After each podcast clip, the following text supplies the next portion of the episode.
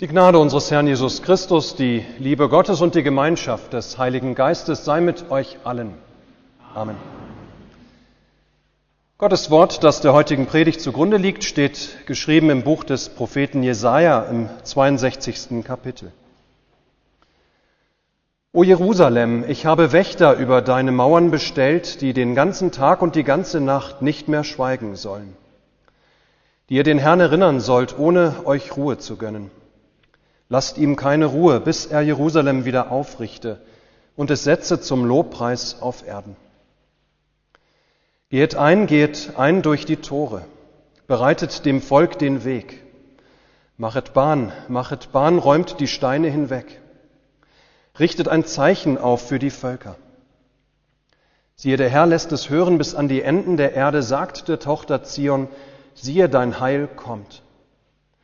Siehe, was er gewann, ist bei ihm und was er sich erwarb, geht vor ihm her. Man wird sie nennen heiliges Volk, Erlöste des Herrn. Und dich wird man nennen gesuchte und nicht mehr verlassene Stadt. Lasst uns beten. Herr, wir danken dir, dass du auch heute wieder durch dein Wort zu uns sprichst. Schenke uns offene Ohren und Herzen, dass wir deine Anrede richtig verstehen und uns von dir trösten und aufrichten lassen für unser Leben. Amen. Liebe Gemeinde, es gibt in der Lutherstadt Wittenberg in der Stadtkirche das bekannte Bild von Lukas Kranach dem Älteren. Dieses Bild zeigt Martin Luther, wie er der Wittenberger Gemeinde predigt. Ich denke, dass die meisten von euch dieses Bild kennen. Ich habe es hier mitgebracht, aber ich fürchte, es ist sehr klein, das kann kaum einer von euch sehen. Aber vielleicht erkennt ihr doch ähm, dieses Bild wieder. Hier ist Martin Luther auf der Kanzel, hier ist die Gemeinde versammelt links und in der Mitte ganz groß Jesus Christus am Kreuz. Ich habe letztes oder vorletztes Jahr eine Sendung mit der Maus mit meinen Kindern zusammengeguckt zum Thema Martin Luther oder Reformationstag oder irgendwas in die Richtung.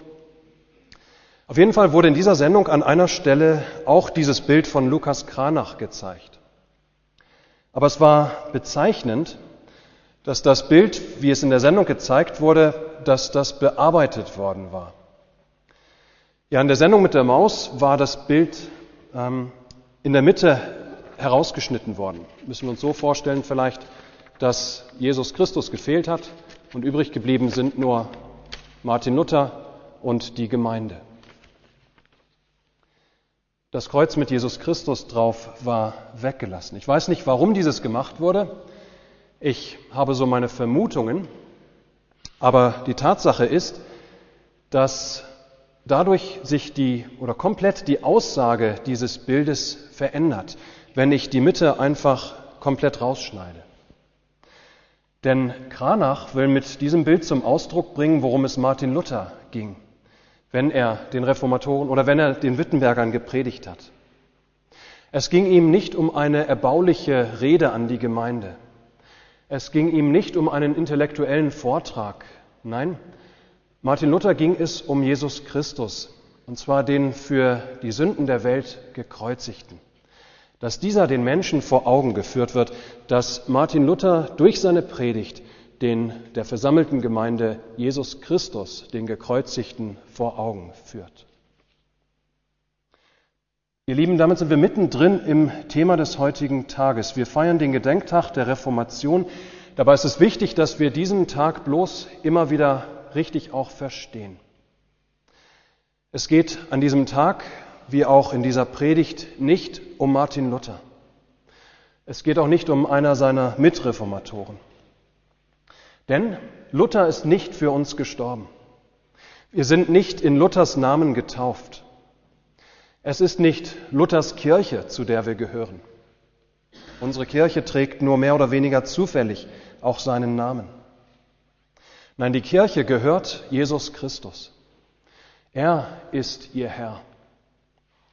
Er ist es, der dich bei deinem Namen gerufen hat in deiner Taufe wie alle anderen Christen auch, vereint zu der einen heiligen Kirche. Er ist es, der für dich und deine Sünden gestorben ist, Jesus Christus. Er ist es, der am Kreuz seinen Leib in den Tod gegeben hat und sein Blut vergossen hat für dich damit du das Leben hast, die Gerechtigkeit vor Gott, Frieden, Heiligkeit und die Hoffnung auf das ewige Leben.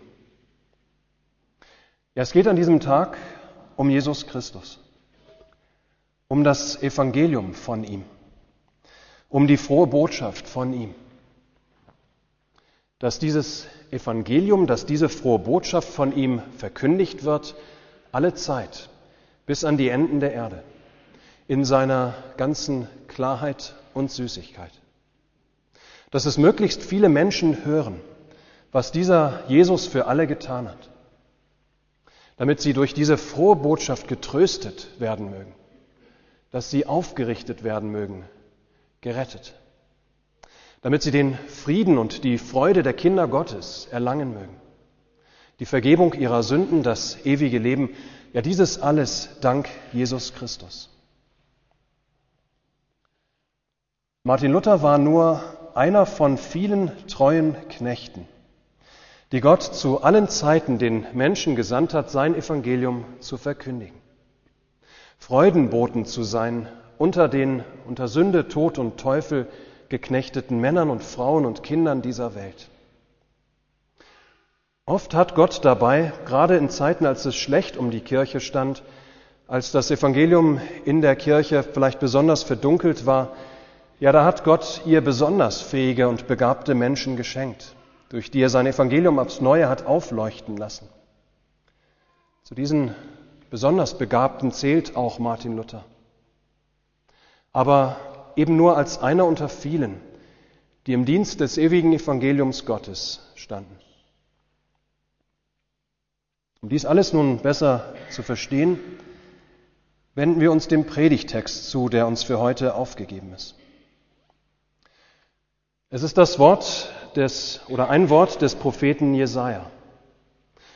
Gesprochen hinein in eine Zeit, als ein Teil des Volkes aus dem Exil in Babylon nach Jerusalem zurückgekehrt war. Wir hatten dieses Thema neulich schon zum Erntedankfest, auch dort ein Jesaja-Text.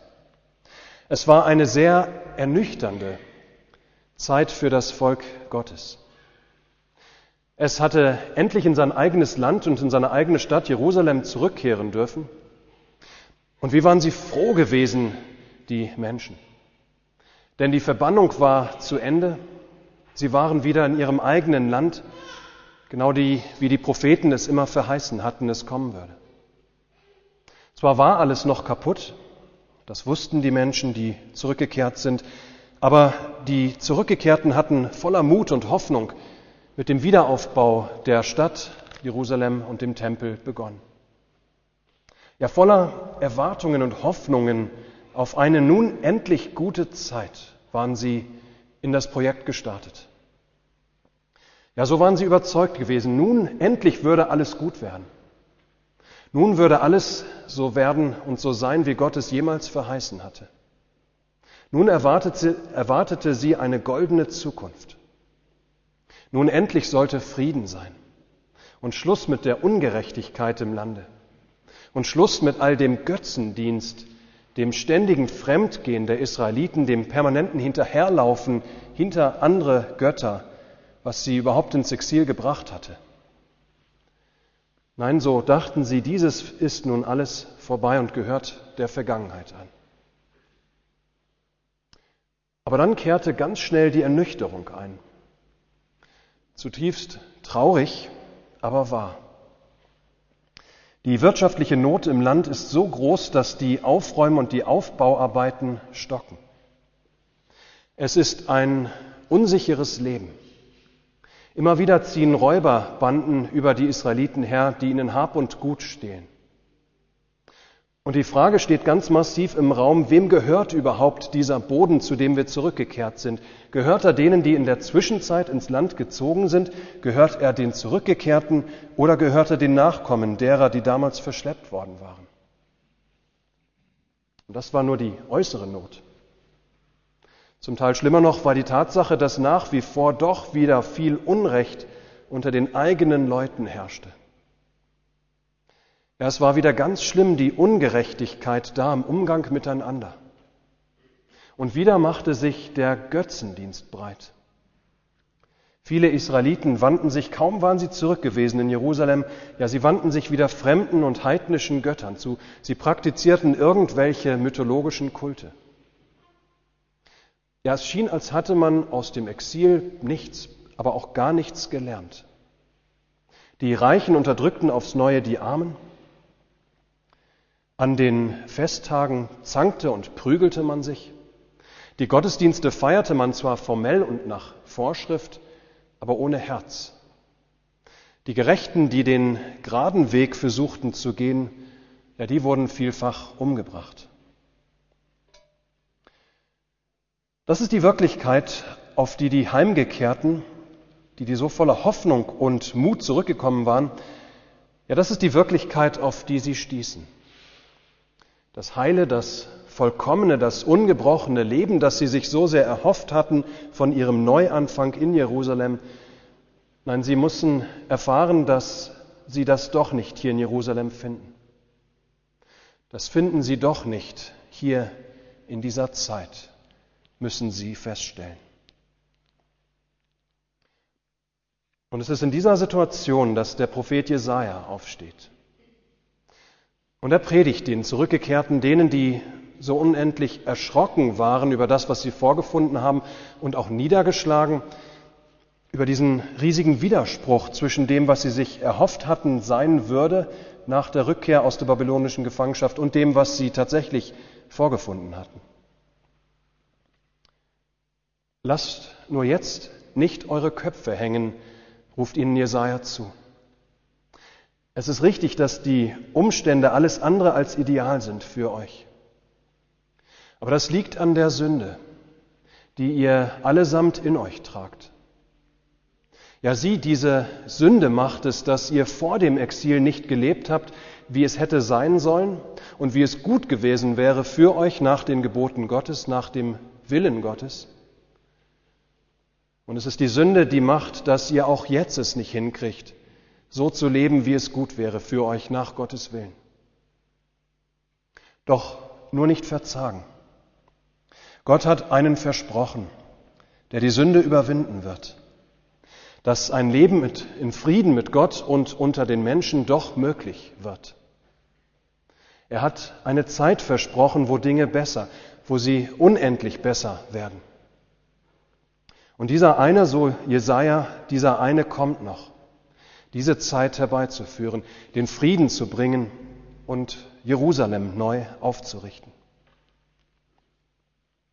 Und in der Zwischenzeit?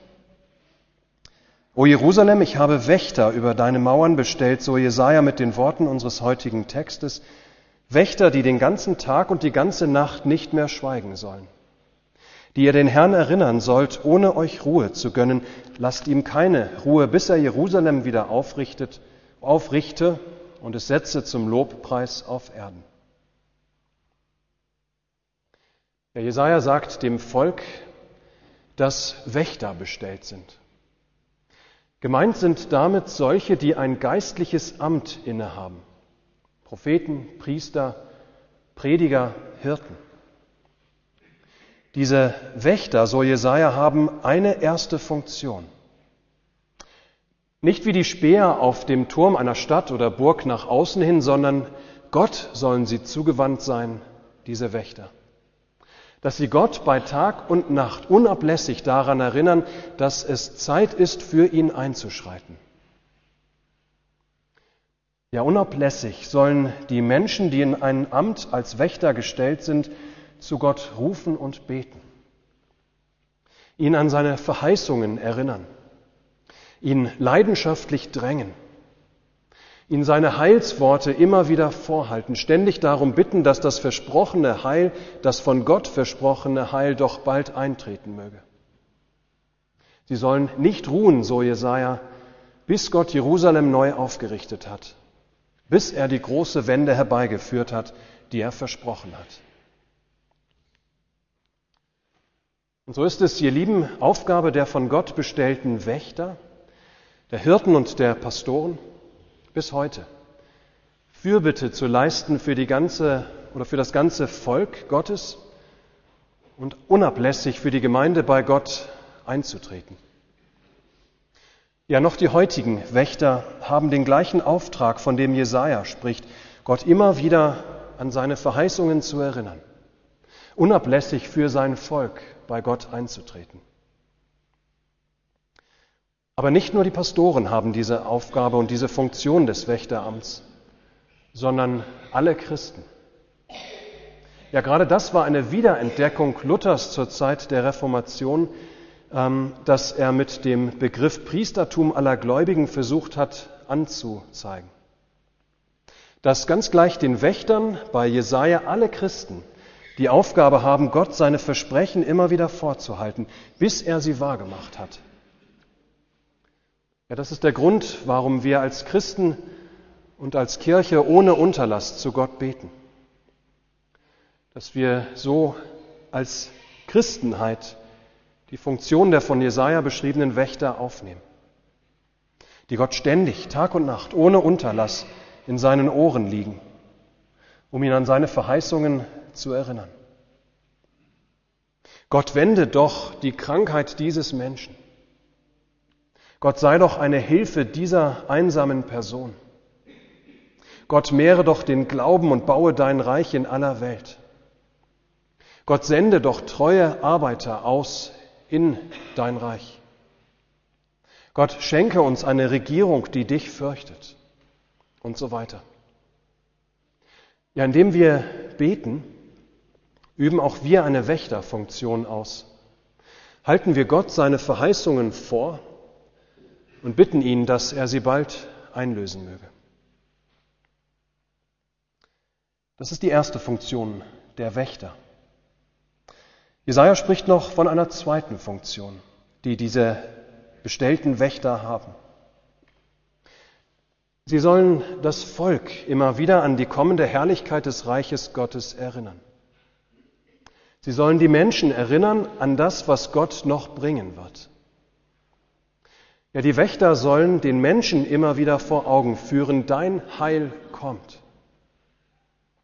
Ja, sie sollen verkündigen, was Gott verheißen hat, das wird er auch tun. Allem zum Trotz könnt ihr deshalb an diesem seinem Wort, an seinen Verheißungen festhalten. Denn Gott steht schon immer zu seinen Verheißungen. Er nimmt sie nicht zurück, er vergisst sie niemals, er hofft auch niemals heimlich, dass wir sie gar vergessen. Nein, auch wenn Gott manchmal auf sich warten lässt, vielleicht auch länger uns warten lässt, als es uns oftmals lieb ist, so nimmt er doch seine Versprechen nicht zurück. Nein, Gott steht zu seinem Wort. Und daran sollen die Wächter die Menschen immer wieder erinnern. Wir wissen heute, dass Heil Gottes, dass Jesaja und die alttestamentlichen Propheten, die Wächter des Alten Testaments, ja, das Heil, das sie verkündigt haben, dass das gekommen ist, das wissen wir. In Jesus Christus. In ihm hat Gott sein Wort wahrgemacht, indem er Jesus Christus in die Welt gesandt hat, um durch sein Leben, durch sein Sterben, durch sein Auferstehen die Macht der Sünde für die unter die Sünde ähm, geknechteten Menschen zu bringen. Freilich, freilich, noch ist das Heil, das Gott durch Jesus Christus gebracht hat, es ist noch nicht vollendet. Die Kirche Gottes wartet noch auf die Vollendung des Heilswerks am jüngsten Tag. Und in der Zwischenzeit sind die Wächter des neuen Bundes aufgerufen, weiter den Menschen die Verheißungen Gottes vor Augen zu führen. Weiter den Menschen vor Augen zu führen, dein Heil kommt. Dein Heil ist gekommen in Jesus Christus und kommt noch mit seiner Wiederkunft. Ja, sein Zion, sein ewiges Reich anbrechen zu lassen, dafür wird Jesus Christus wiederkommen. Das ist die Verheißung, die Jesus Christus selbst, als er gekommen ist, als der letzte und der groß, größte Prophet, ja, das ist die Verheißung, die er selbst uns gemacht hat.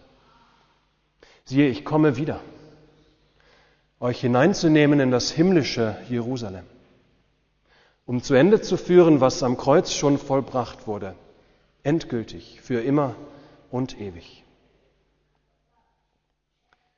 Liebe Gemeinde, es geht an diesem Tag um Jesus Christus, dass die frohe Botschaft von ihm laut wird, dass sie gehört wird bis an die Enden der Erde. Martin Luther, er war ein Wächter, ein herausragender gewiss, aber allein ein Wächter in einer Reihe von vielen, der im Dienste Gottes Jesus Christus verkündigt hat, das Heil der Welt. Möge Gott es schenken, dass ähm, möge Gott es schenken, dass er seiner Kirche alle Zeit treue Wächter schenkt, uns seine Verheißungen vor Augen zu führen, bis an den Tag, an dem wir ihn schauen werden, unseren Gott von Angesicht zu Angesicht. Amen. Der Friede Gottes, welcher höher ist als alle Vernunft, bewahre eure Herzen und Sinne in Christus Jesus. Amen.